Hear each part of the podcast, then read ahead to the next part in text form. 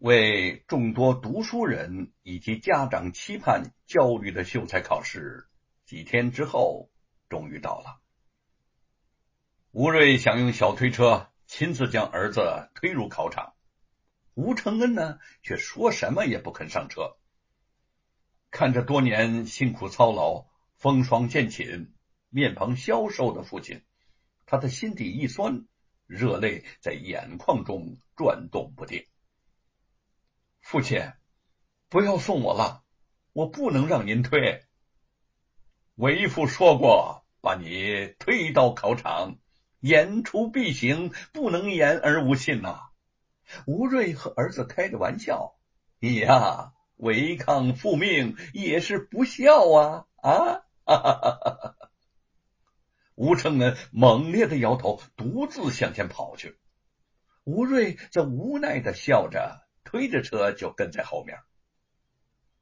父子俩赶到山阳县考场大门的时候，那儿已经聚集了上百名士子在等候入场。在这群人中，吴承恩不但看到了自己的好友沈坤，还看到了白发苍苍、以手遮面的李老夫子。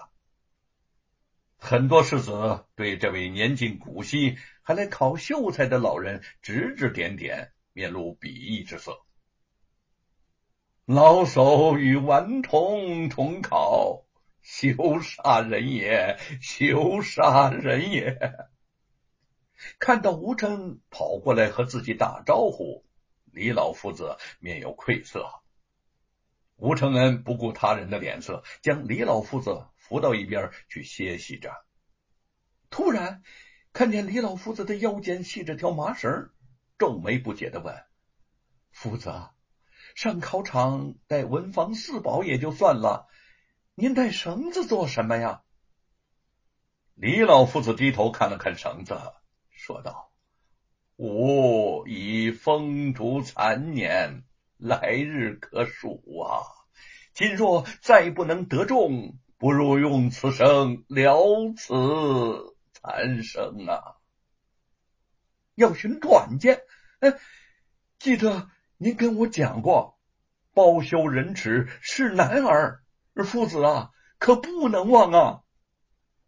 吴承恩想到他连考五十多年，却未有一次得中，心里边不免替他难过，又劝道：“看开些吧。”功名哪有性命重要啊？汝牛矣，牛矣！李老夫子连连摆手，呃，无性命可舍，然功名万万不可舍。吴承恩还想继续劝慰李老夫子，却见贼儿等罗府家丁抬着彩轿招摇而至。到的门前，罗庞大大咧咧的从轿子里头走了出来，不耐烦的踢了大门一脚，喊：“怎么还不开门啊？我可不想在这儿和他们一样的死等。”说实话，对于这次考试，罗庞本来是不想来的，他根本不在乎什么秀才不秀才，就算不是秀才。这山阳县又有哪个人敢对自己说半个不字呢？只是父亲罗万金非要搞这么个虚名，逼着儿子来考试，还提前和监考的官打了招呼。他父命难违，又闲极无聊，索性就来看看热闹。里面考官听真，快开门！贼儿看着主子的眼色，也走到了大门前，用力的踹去。罗家少爷，富豪来了，快来迎接！众世子侧目而视，人人露出了不满之色。那个考场大门已经吱呀一声就打开了，几名考官鱼贯走出考场，神态恭敬的将罗庞迎了进去。入场的时辰还没到，你们凭什么违反规定啊？私自放考生进去，这吴承恩看不过去，对众考官大声的质问：“他是罗老爷的公子，当今首府严大人的亲戚，我等以礼相待，有何不妥？一个考官不耐烦的打量了吴承恩几眼，休得啰嗦，快快闪退一旁。考场是公平之所，人人平等。你作为考官，理应按照规矩行事。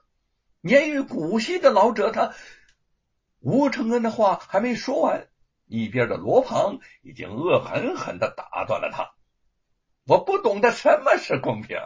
我只知道啊，今年秀才的第一名按手是我的。